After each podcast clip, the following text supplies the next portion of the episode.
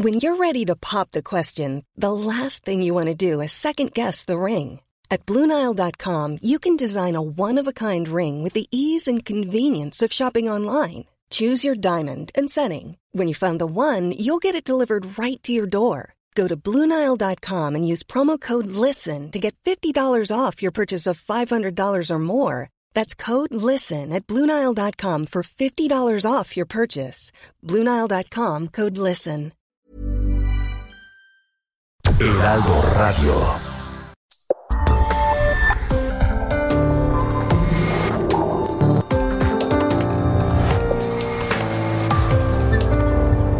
República H, con Alejandro Cacho. Buenas noches, 8 de la noche en punto, tiempo del centro de la República Mexicana. Gracias por estar con nosotros. Esto es República H, donde hablamos de lo que realmente ocurre en México. Yo soy Alejandro Cacho y me da un enorme gusto saludarle a usted que nos escucha y nos ve a través de Heraldo Media Group en toda la República Mexicana y también en los Estados Unidos. Un abrazo grande a través de Naomedia.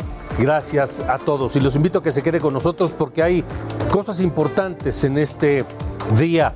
En el Caribe mexicano hay alerta porque se espera la llegada en las próximas horas, en las próximas 48 horas, de la tormenta tropical Grace, que podría convertirse huracán al tocar las costas de la península de Yucatán. Se prevé que va a golpear en Tulum. Las autoridades de Quintana Roo y de Yucatán se encuentran ya en alerta y en reuniones para prevenirse ante la proximidad de Grace. Y la discusión por el regreso a clases se agudiza. El presidente López Obrador se deslinda de la carta compromiso que emitió la Secretaría de Salud, donde responsabiliza a los padres de familia de lo que pueda ocurrir con el regreso presencial a clases. Mientras el Sindicato Nacional de Trabajadores de la Educación en algunas secciones en Oaxaca, por ejemplo, dicen que no hay condiciones para un regreso a clases presenciales. También la UNICEF ya pidió información sobre las condiciones en que los niños mexicanos iniciarán el ciclo escolar. Conversaremos con Astrid Holland, quien es la jefa de educación en UNICEF México.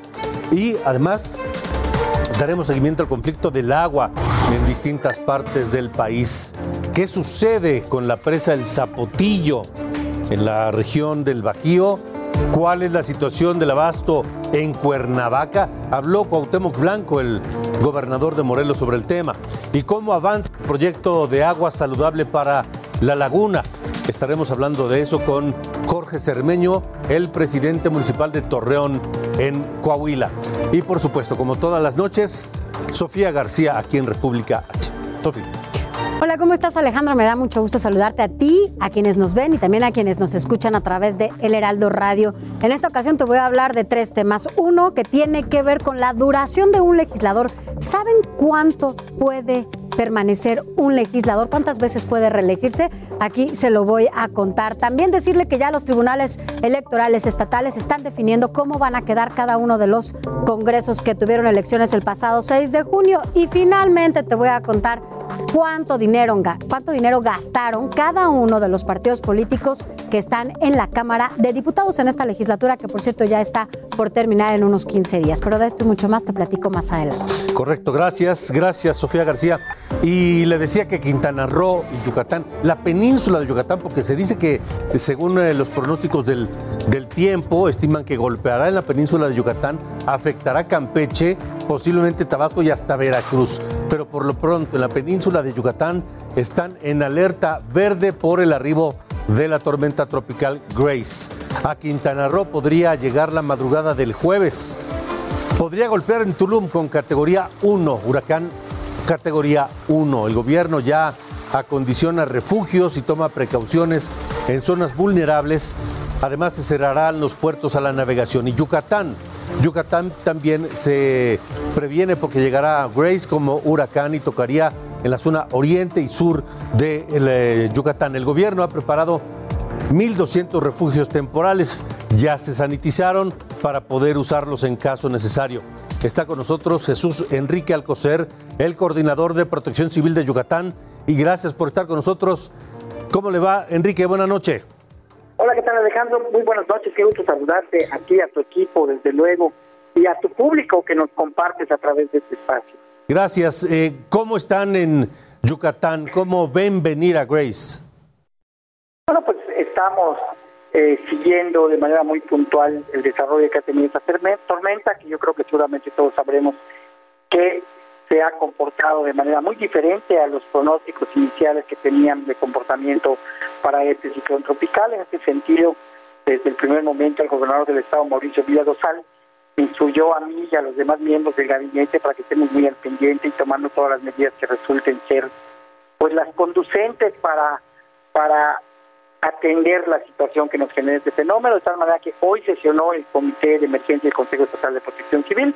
Ahí revisamos de manera muy puntual los preparativos que se están llevando a cabo y también, desde luego, el operativo que conforme se vayan incrementando los alertamientos del sistema de alerta temprana CAT-CT, pues estaremos aplicando, desde luego, para la protección de las yucatecas y los yucatecos de este fenómeno. De acuerdo. Em, ¿Cuánta gente podría ser llevada a los refugios en caso necesario en Yucatán? Bueno, pues estamos eh, dando en este momento toda la prioridad, desde luego, a, una zona que va de oriente a poniente, eh, atravesando el, el, estado, por el centro del estado, hacia el cono sur, que son, eh, pues, localidades donde se sentirían los efectos directos, pero además que son zonas inundables, pero en su mayoría son comunidades muy pequeñas.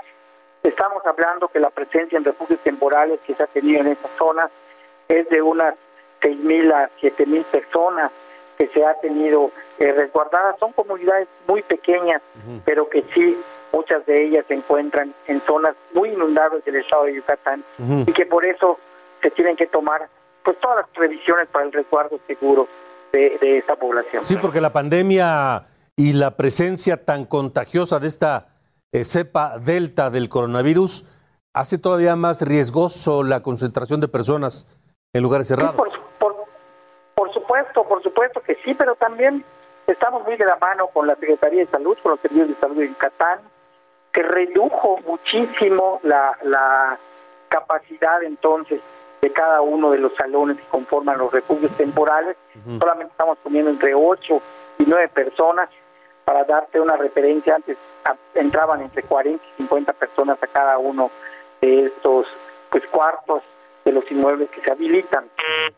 Que cada refugio tiene entre 90 y 100 personas como máximo, pero además con todas las medidas de seguridad, filtros sanitarios, atención médica permanente durante todo el tiempo que dure pues el alojamiento, además desde luego de el gel y de todos los cuestionarios de salud y todo lo que se ha implementado como protocolo de prevención sanitaria. De acuerdo, bueno, pues eh, estaremos muy atentos y pendientes de lo que ocurra ya en Yucatán por este tormenta tropical que parece que va a convertirse en huracán Grace y golpeará las costas de la península.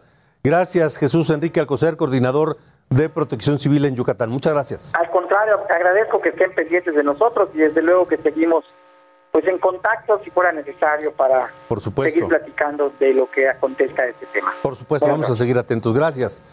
Gracias y buena noche. Y bueno, cambiemos, vayamos al tema, al tema, porque en las últimas 24 horas México registró 877 muertes por COVID-19. Esta cifra, 877, es la más alta de esta tercera ola de contagios. Eh, la segunda ola vimos cifras arriba de los 10 mil, 15 mil, pero ahora son muchos menos, sí, pero siguen siendo muchos. 877 en esta tercera ola. Con esto, la cifra oficial reconocida por la Secretaría de Salud de fallecimientos a causa del coronavirus es de 249 mil 549, casi 250 mil víctimas, que sabemos que en realidad son muchísimas más. La Secretaría de Salud también dio a conocer los contagios registrados en las últimas horas, pero ese dato lo tiene Sara. Adelante, Sara, buena noche. De acuerdo con la Secretaría de Salud, en las últimas 24 horas se registraron 14.814 nuevos contagios de coronavirus en México. 14.814, cerca de los 15.000. O sea que es una cifra que, como se ha comportado durante toda la pandemia, el registro baja durante los fines de semana, pero vuelve a subir en a partir del martes, miércoles y demás.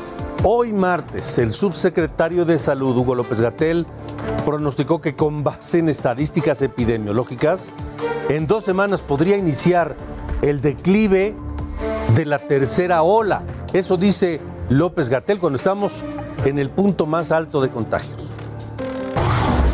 Cuando ya esta tendencia se establezca, lo cual seguramente ocurrirá dentro de los siguientes 15 días, estaremos viendo ya el declive de la tercera ola, seguramente rumbo a la estabilización. Y la vacunación es lo que se le puede atribuir la contribución más importante a esto.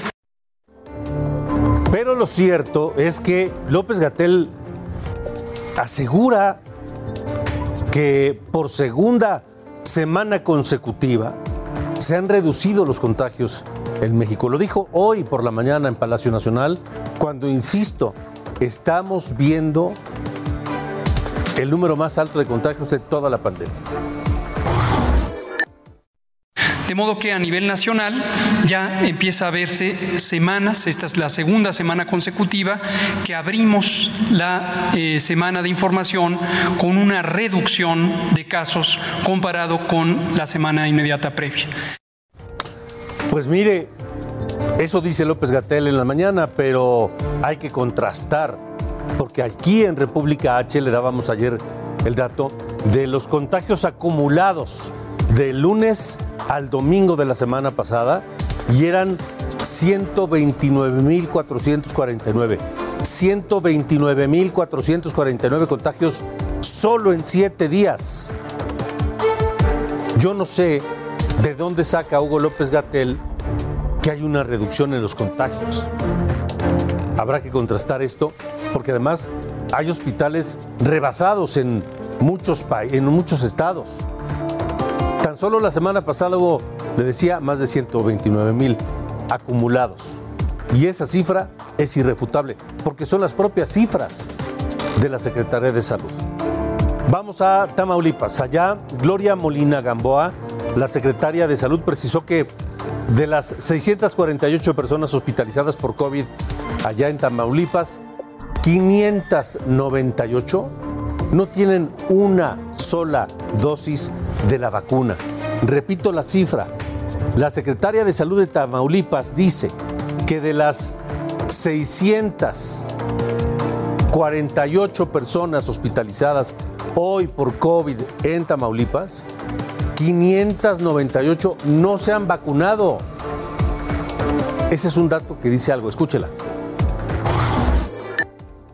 de los hospitalizados no están vacunados y solamente vacunados hay alrededor un poquito más de 50 personas acumulados de junio a la fecha que se dio la tercera ola. Por eso mi recomendación, vuelvo a insistir, es que nos vacunemos todos, porque la vacuna sí va a evitar que te dé un cuadro severo de la enfermedad y evitar que llegues al hospital. Eso se ha dicho muchas veces, pero los contagios continúan. Se reportó un brote de COVID en una plataforma petrolera en Tampico, frente a las costas de Tampico. De 109 tripulantes de una embarcación que llegó a esa base, 29 resultaron positivos. Como medida de control fueron aisladas 43 personas y 66 permanecen a bordo.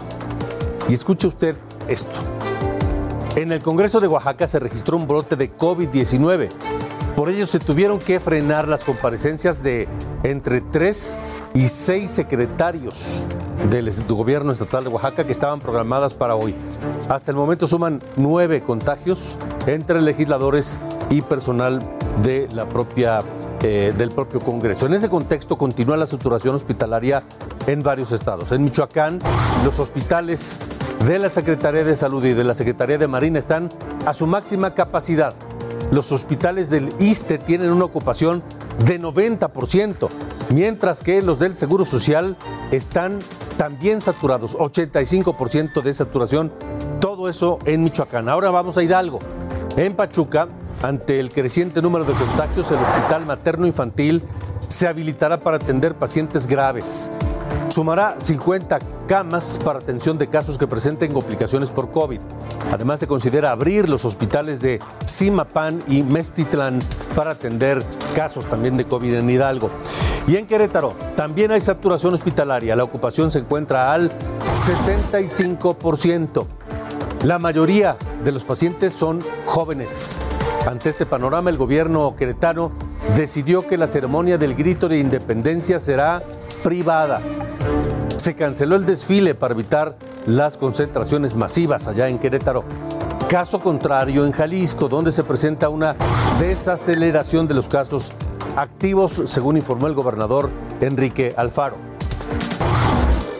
Afortunadamente, la estrategia que se ha diseñado empieza a dar resultados y que tenemos ya en esta semana epidemiológica número 32 un descenso en el número de casos activos.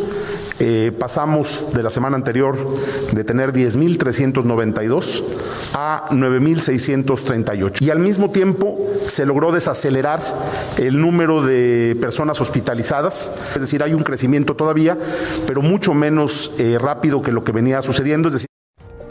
Recordemos que hace unas semanas aquí en República H le informamos que el gobernador de Jalisco, Enrique Alfaro, él mismo nos lo dijo en el programa al aire que habría que tomar medidas drásticas y se cerraron restaurantes, se cerraron este, antros, bares y todos aquellos lugares pues donde la gente se relajó y donde evitó las medidas eh, de, de, de, de contagio, de cuidado para evitar la propagación del virus y parece que dio resultados. Vamos a Sinaloa, donde finalizó la aplicación de la primera dosis de vacunas a mayores de 18 años. En nueve meses de campaña fueron vacunados 1.844.000 personas. Eso representa 84% de la meta en Sinaloa. Las autoridades realizan sondeos para conocer el número exacto de personas que aún no reciben dosis de alguna de la vacuna y las razones por las que no acudieron a vacunarse. Y en Mazatlán, Mazatlán recibirá una donación de 500 mil vacunas de la empresa norteamericana Johnson. Son otorgadas por el gobierno tejano a petición del presidente municipal de Mazatlán. Se espera que los permisos de la Secretaría de Salud, COFEPRIS y la Cancillería mexicana sean liberados la próxima semana para que el gobierno sinaloense haga entrega de estas vacunas y se apliquen ya allá en Mazatlán. Y ya que hablamos de estos esquemas de vacunación, hay que decirlo. En Nuevo León, el gobernador electo Samuel García continúa preparando la caravana de vacunación transfronteriza. Inicia mañana y pretende inocular, vacunar hasta a 25 mil neoleoneses. Vamos a iniciar con 1.500 vacunas. Voy a venir personalmente en el primer autobús del convoy. Si todo sale bien, que estoy seguro así será, porque hay un gran equipo de logística, podríamos ya el día 23 de agosto en delante venir de manera periódica, diaria, a vacunar otros mil neoloneses diarios. Así que dice el gobernador electo de Nuevo León que 1.500 aplicaciones, 1.500 personas en el arranque. Hay que decir, yo lo dije aquí en República H, que parecía una ocurrencia esto de Samuel García, que no era tan fácil, que había que establecer una logística y que él todavía no cuenta con pues, los recursos necesarios para que tiene el gobierno para esta movilización. Pues parece que lo logró. Parece que finalmente obtuvo los apoyos del gobierno de Nuevo León, del gobierno de Laredo, de las empresas privadas que pagarán el transporte y finalmente parece, esperemos a que mañana inicie esta caravana de vacunación de Monterrey hacia la frontera. También en Nuevo León, el secretario de Salud Manuel de la O reportó un intento de agresión en su contra. Dijo que ya había recibido amenazas y el momento, de repente apareció un hombre empuñando, buscando al secretario de salud, empuñando un, un, puñal y el equipo de seguridad del secretario Manuel de la O impidió algo peor. Este fue el momento.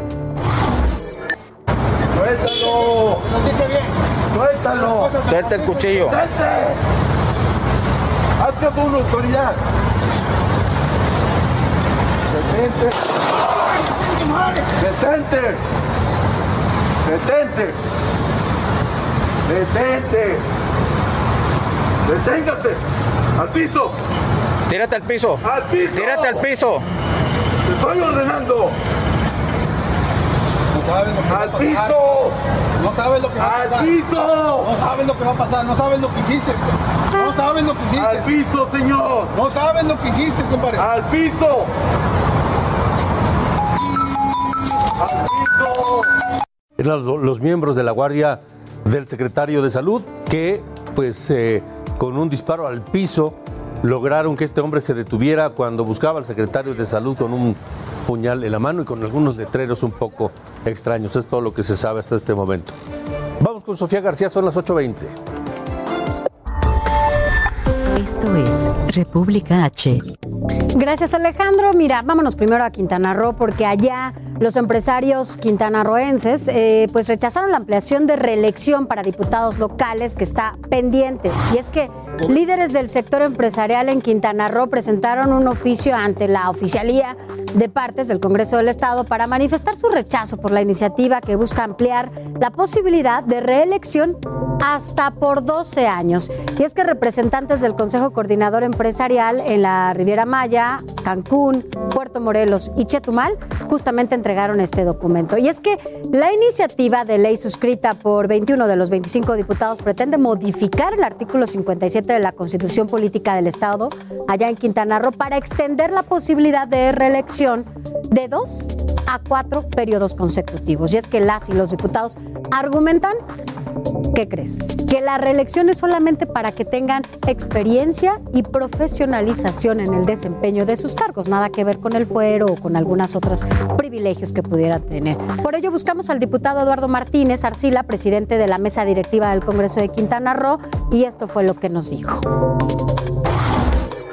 Eh, pues sí, eh, está la iniciativa que se presentó, ya tiene alrededor de dos meses, un poco más, y de momento no, no creo que haya condiciones en el Congreso para que esta iniciativa pueda ser aprobada. Ha generado un, es un rechazo eh, social de los diferentes líderes de opinión, y aunque eh, es algo totalmente legal, ya que es armonizar con la Constitución Federal en materia de reelección de el número máximo de reelecciones que puede tener un legislador local, este, pues no, no pareciera no haber los elementos. Y si bien igual fue firmada por 21 diputados y diputadas de 25 que entregan el Congreso, eh, pues hoy eh, me parece que se ha reflexionado un poco más a fondo y, es muy eh, seguro que finalmente se quede ahí pues parece que ahí se va a quedar en la congeladora. Pero a ver, recordemos que fue gracias a la reforma político-electoral aprobada en 2014 que se modificó el artículo 59 constitucional y abrió esta posibilidad para que diputados locales y federales pudieran justamente permanecer en sus cargos hasta por cuatro periodos consecutivos, es decir, 12 años, dos sexenios. Y eso no es todo. También los senadores podrán ser reelectos dos periodos consecutivos, es decir, 12 años. De los 32 estados del país, 23 congresos locales y la Cámara de Diputados permitirán a sus integrantes permanecer en el cargo hasta por cuatro periodos, 12 años.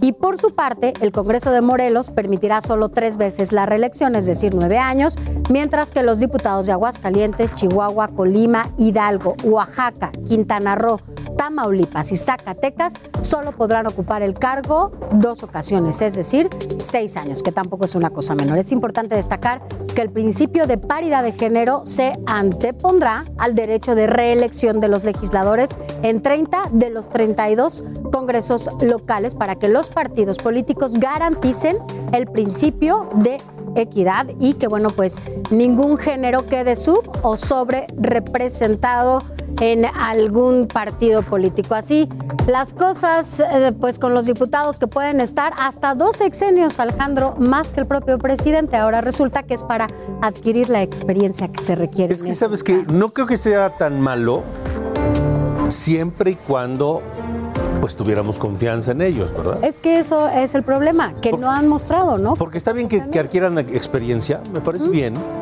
y que en algún momento se conviertan en, en- en legisladores profesionales. Pero siempre y cuando realmente cumplan con la responsabilidad de representar a las personas que votaron por ellos Así es. y no lo utilicen como trampolín en busca de otro, otro, otro cargo. ¿no? Así es, que prevalezca, ¿no? La- los intereses sociales y no de ellos. Pues sí.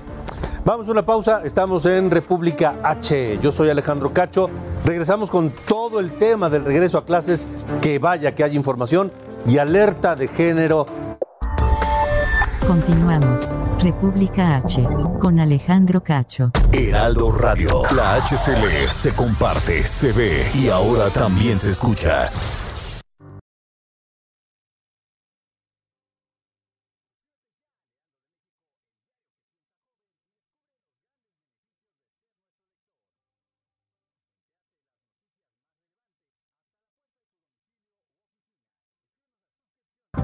Heraldo Radio. La HCL se comparte, se ve y ahora también se escucha. Regresamos. República H. Con Alejandro Cacho.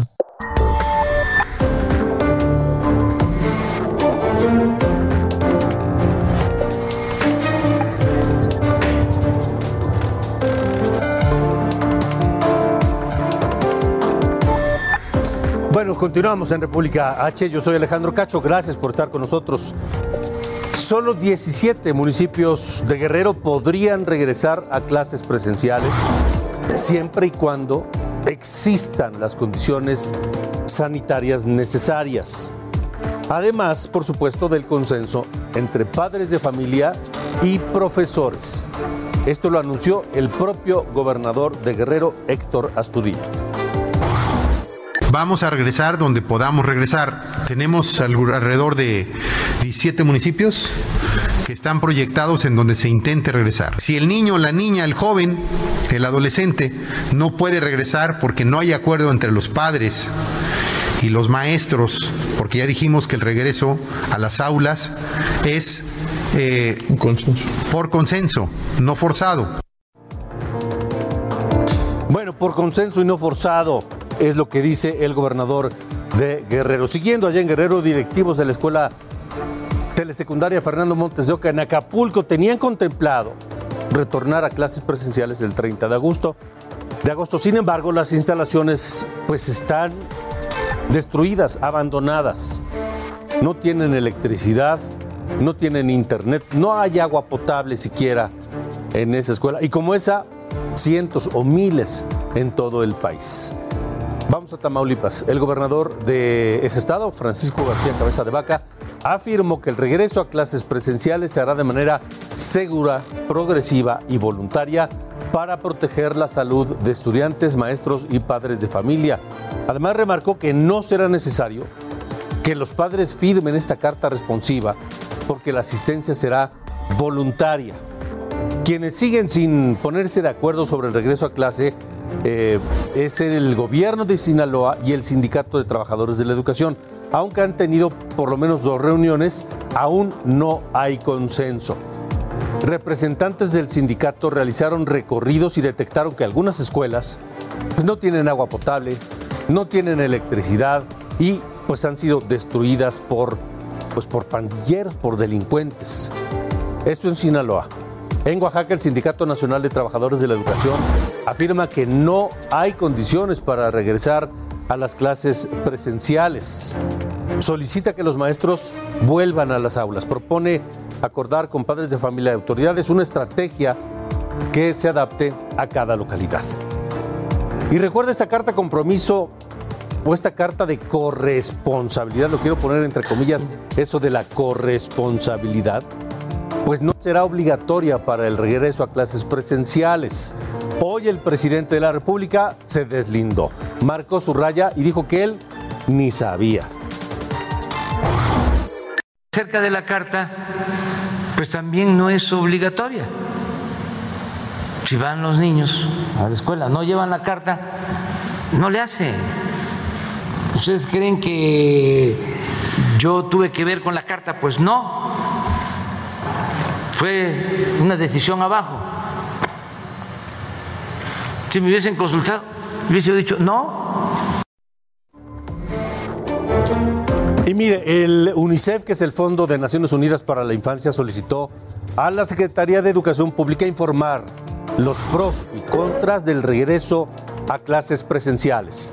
Para garantizar la seguridad de niños y jóvenes, pide que los padres de familia conozcan estos detalles, pero mire, mejor que nos lo explique la propia jefa de educación de UNICEF México, Astrid Hollander, a quien agradezco que nos acompañe en República H. Astrid, gracias y buenas noches. Buenas noches y muchas gracias por la invitación. ¿Cómo ven ustedes desde UNICEF la manera en que se está planeando el regreso a clases presenciales en México? Bueno, por parte de, de UNICEF, ya desde, desde muy temprano en la pandemia, ya desde el año pasado, estamos abogando para que se priorice el regreso presencial a las clases y que se inicie a preparar lo más pronto posible para que en el momento, no cuando todavía estábamos hablando de de la semaforización, ¿no? que en el momento que haya semáforo verde o, o, amarillo, que ya las preparaciones estén listas para, para que las escuelas puedan abrir. Um, eso ha sido nuestra posición ya desde el año pasado, porque sí podíamos ver desde muy temprano que este cierre de escuelas como generalizado iba a tener repercusiones negativas en el aprendizaje y otros aspectos del desarrollo de los niños, niñas y adolescentes. Y estamos como anuentes con la decisión, eh, la proclamación del gobierno de regresar presencialmente a las escuelas um, y también que se ha declarado la educación como un um, un servicio esencial, dado que es un derecho humano fundamental que se debe garantizar eh, tanto en tiempos regulares como en tiempos de emergencia como lo estamos viviendo con la pandemia. Entonces, eh, sabemos que claramente no habrá eh, muchos aspectos no a considerar con, sobre todo con las operaciones eh, seguras de las escuelas y, que ahí seguramente hay necesidad de, reforzar eh, protocolos de, reforzar algunas no instalaciones reforzar provisión de insumos de higiene etcétera.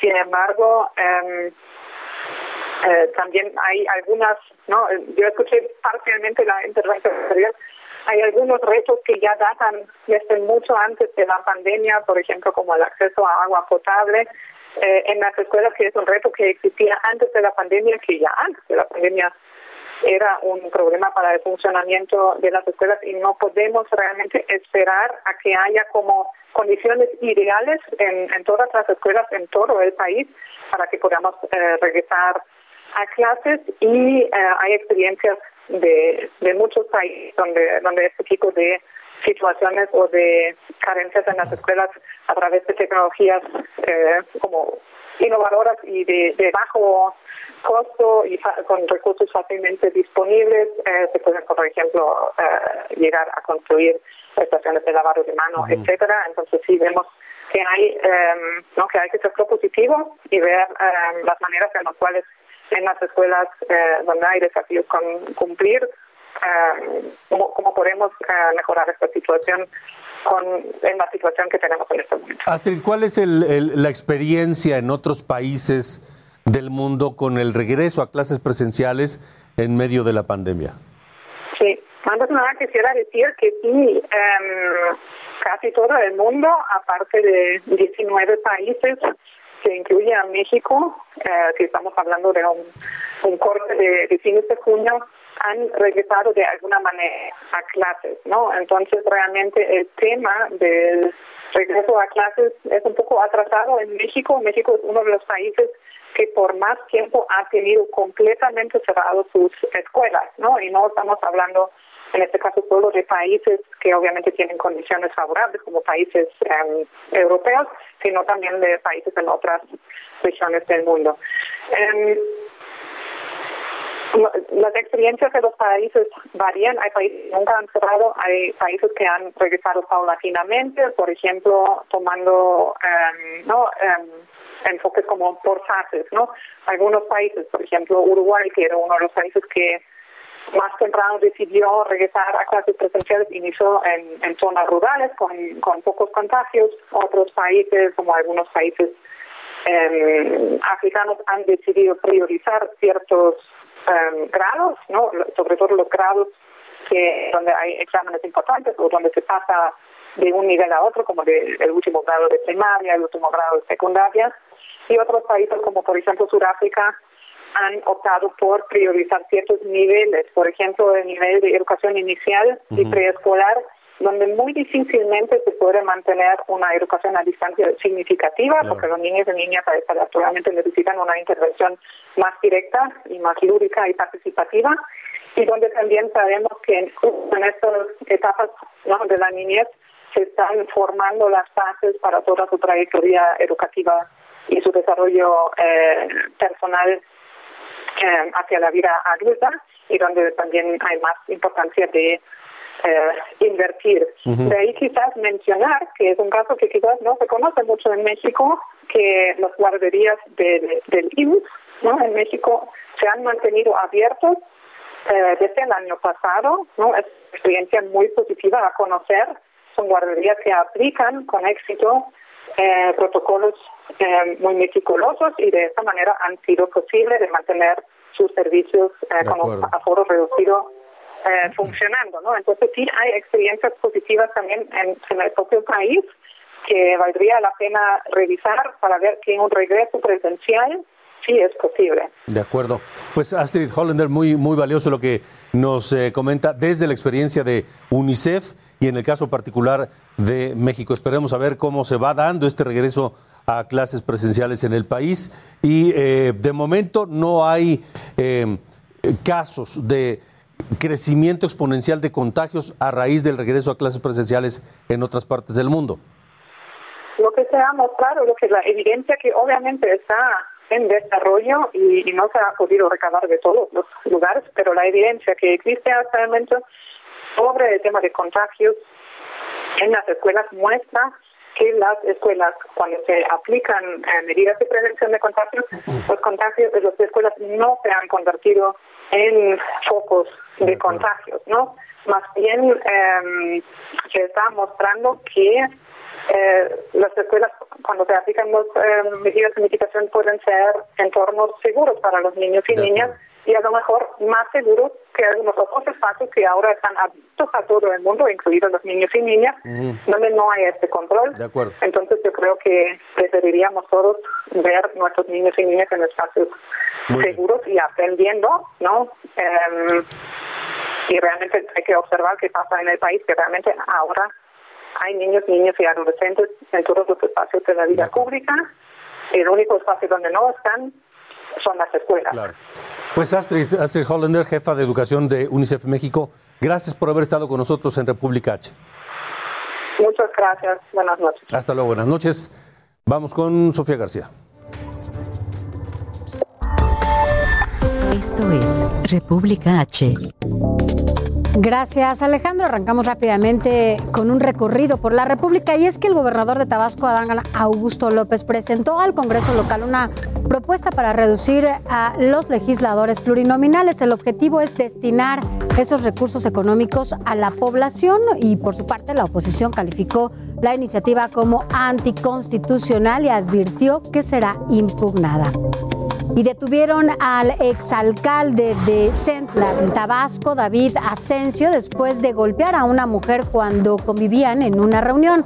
Se debe a que golpeó a una mujer cuando convivían justamente en esta reunión y los testigos reaccionaron y mencionaron que se encontraba en estado de ebriedad. La Secretaría de Seguridad y Protección Ciudadana no ha informado de esta detención de manera oficial.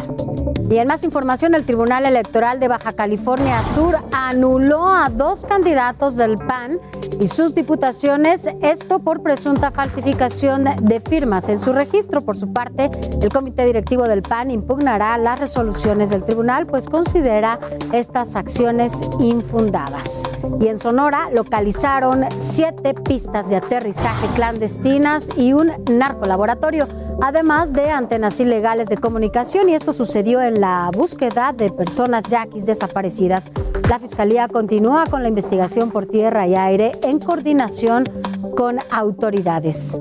Y miembros de colectivos de búsqueda instalaron un plantón frente a la Fiscalía General de la República exigen que avancen las investigaciones sobre el campo de exterminio La Bartolina, ubicado en Matamoros, Tamaulipa, en donde se han encontrado más de 500 kilos de restos humanos. Y un hombre en situación de calle en Apachingán, allá en Michoacán, robó una réplica de traje de José María Morelos y Pavón. Estaba exhibida en el Museo Casa de la Constitución. El sujeto violó la seguridad y cerraduras del lugar para ponerse el traje y luego salir corriendo. La pieza ya fue devuelta, pues los policías lo alcanzaron y el hombre quedó a disposición de las autoridades. Así las cosas, Alejandro. Hasta aquí este Gracias. recorrido. Gracias, Sofía. Menos mal que era una réplica. Imagínense nada más que fuera el vuelo, se lo hubiera hecho pedacitos. Bueno, vamos a hablar de otras cosas porque son varias regiones del país que tienen problemas de agua. En Morelos, el gobernador Cuauhtémoc Blanco pedirá ayuda al gobierno federal para solucionar el abasto en Cuernavaca, la capital. El problema es que, es que hay cortes de electricidad porque el municipio debe a la Comisión Federal de Electricidad. La CFE corta la luz y como no hay luz, pues no sirven los pozos.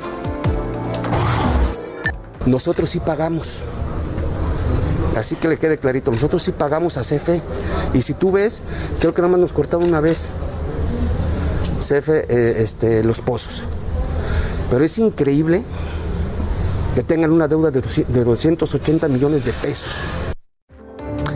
El presidente López Obrador atendió el fin de semana los problemas relacionados con el agua en, eh, el Bajío. Estuvo en Jalisco donde propuso una solución para concluir la presa El Zapotlillo, que lleva años sin terminarse. Rechazó eh, esto por el rechazo de tres localidades que se sienten afectadas por esta obra. La buena nueva es decirles no se van a inundar y darles la garantía y asumir nosotros la responsabilidad de cualquier siniestro, como una especie de seguro, en donde el gobierno federal se compromete a eh, hacerse cargo de daños posibles que con el tiempo pudiesen afectar a los tres pueblos. Bueno, eso en el Bajío, pero hay otro tema y eso es en, el, en la laguna, en la zona de conocida la laguna, límites de Coahuila con Durango. Allí el proyecto se llama Agua Saludable y hay personas que están inconformes, sobre todo productores agrícolas, pero la idea es dar abasto de agua a las zonas urbanas que conforman esta muy rica región de la laguna. Por eso, esta noche le agradezco al presidente municipal de Torreón eh, que nos acompañe aquí en República H. Jorge Cermeño, presidente, gracias por estar aquí. Gracias Alejandro, buenas noches, saludo a toda la gente que nos está viendo. Gracias. Igualmente, presidente, eh, ¿cómo ven ustedes en Torreón este proyecto de agua saludable o agua, agua para todos allá en Torreón? Mire, yo creo que es uno de las de los proyectos, de las obras más importantes en la comarca lagunera. Eh, la comarca lagunera surge bañada por el río Nazas y el Aguanaval. Se hacen dos grandes presas que sirven para dotar de agua a los distritos agrícolas, pero no tomamos una sola gota de agua de estas dos grandes presas y todo el agua que se consume eh, de consumo humano en las distintas ciudades, pues es agua que se saca de las norias, por, por supuesto, cada vez a mayor profundidad. Estamos perforando a más de 400 metros, cuesta muy caro a los sistemas de agua potable y este, este, esta obra pues viene a, dar agua a, las ciudades. Eh, es un derecho humano el que primero que nada se dé agua al ciudadano. Por otra parte, bueno, pues se recuperaría el acuífero y por otra parte sería un tema de salud, porque a mayor profundidad, pues evidentemente hay sal arsénico y hay que estar poniendo filtros. En fin, yo lo que te digo Alejandro, se trata de un proyecto muy importante y trascendente para esta y para futuras generaciones. Algunas gentes se han opuesto, ecologistas sobre todo, porque piensan que se va a afectar una zona protegida.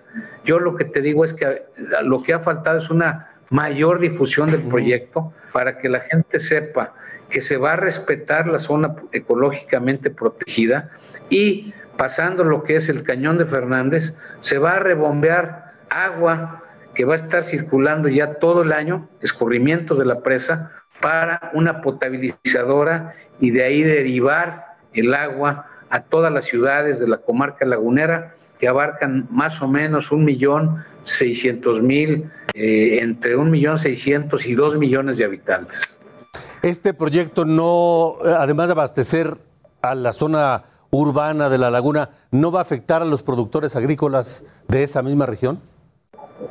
Mira, yo te diría que le quitaría más o menos un 10% de la capacidad que tiene tanto la presa Lázaro Cárdenas como la Francisco Zarco. Un 10% que evidentemente pues se puede recuperar si hay mejores formas, digamos, en las siembras, si se cuidan, eh, si hay una mejor tecnología, si se evita también que existan pozos clandestinos, en fin, tiene que haber también una, una cuestión integral que apoye la agricultura en la comarca lagunera, pero que entendamos que por encima de cualquier circunstancia está el abastecimiento y el consumo para las personas que viven en las ciudades. Entonces hay optimismo en torno de este proyecto y que todos los involucrados puedan poner por su parte, de su parte cada uno y que eh, resulte un beneficio común en este proyecto de, agua. Pero decía Alejandro, el presidente pues fue muy enfático eh, hay ahorita algún amparo y una suspensión eh, definitiva eh, que abarca, digamos, que no se haga ninguna obra en el núcleo de lo que es el cañón de Fernández. Yo digo que la obra puede continuar porque en ningún momento se está afectando esta zona ecológicamente protegida. Entonces, desde mi punto de vista, el proyecto puede seguir adelante. Sin embargo, el presidente dijo que si hay amparos, no va a haber obra. Entonces vamos a, dialogar todas las partes para buscar cómo sí se haga esta obra y no dar excusas para que pues en un futuro próximo el presidente de la República cancele un proyecto trascendente y tan importante como este para la vida de la comarca lagunera. De acuerdo. Muy bien, pues Jorge Cermeño, presidente municipal de Torreón, allá en Coahuila, gracias por haber estado con nosotros en República H. Gracias, Alejandro. Buenas noches. Hasta luego, buenas noches. El presidente municipal de Torreón en Coahuila. Vamos a cambiar de tema, aunque tiene que ver con el norte de la República, porque la secretaria de Gobernación, Olga Sánchez Cordero, anunció que en Chihuahua se hará la declaratoria de alerta de género. Será emitida por la Comisión Nacional para Prevenir y Erradicar la Violencia contra las Mujeres. De 2017 a la fecha en Chihuahua, es decir, en más de tres años, se han cometido 136 feminicidios, según cifras oficiales del Sistema Nacional de Seguridad Pública. Y recordemos que hace eh, cosa de 20 años, 30 años, 30 años van a ser, que precisamente en Chihuahua comenzó el fenómeno, a hacerse visible el fenómeno de los feminicidios, con aquel tema tristísimo y muy penoso de las muertas de Juárez. Eran los tiempos del gobernador panista Francisco Barrio Terrazas. Luego vinieron otros gobiernos del PRI donde el problema disminuyó, pero no se acabó. Y hoy, en un otro gobierno del PAN, de Javier Corral Jurado, viene esta declaratoria de alerta de género por los feminicidios. Esperemos, mañana habrá noticias al respecto. Hace unos minutos, precisamente, la Fiscalía General de Justicia de Guanajuato detuvo a Benito N. y a Miguel Ángel N., ambos con orden de aprehensión por el delito de Alma Barragán, quien fuera candidata de Movimiento Ciudadano a la presidencia municipal de Moroleón y que al terminar un evento de su campaña política fuera asesinada a balazos. Se les acusa de una serie de asesinatos registrados allá en Moroleón, así que ya hay dos detenidos por este asesinato. Y el gobernador electo de Sonora, Alfonso Durazo Montaño, anunció una serie de auditorías al actual gobierno sonorense de Claudia Pavlovich a fin de transparentar el proceso de transición. Vamos a iniciar una serie de auditorías una vez que nos encontremos en el eh, gobierno, con el propósito de transparentar eh, de manera más profunda eh, algunas áreas de entrega-recepción. En primer lugar, el área de notarías. Igualmente una auditoría al C5, eh, que tiene en este momento una deuda muy importante, que alcanza los 500 millones de pesos. Vamos a hacer también una auditoría a la deuda estatal. A la deuda del Estado de Sonora. Y estaremos, por supuesto, atentos de este proceso de transición, no solo en Sonora, sino en todos los gobiernos que habrán de cambiar de gobernador en próximas semanas. Es todo. Gracias por habernos acompañado aquí en República H. Recuerde que mañana tenemos una cita a las 8 de la noche, tiempo del centro de México. Yo soy Alejandro Cacho y le agradezco que nos haya acompañado. Esto fue República H con Alejandro Cacho. Heraldo Radio. La HCL se comparte, se ve y ahora también se escucha.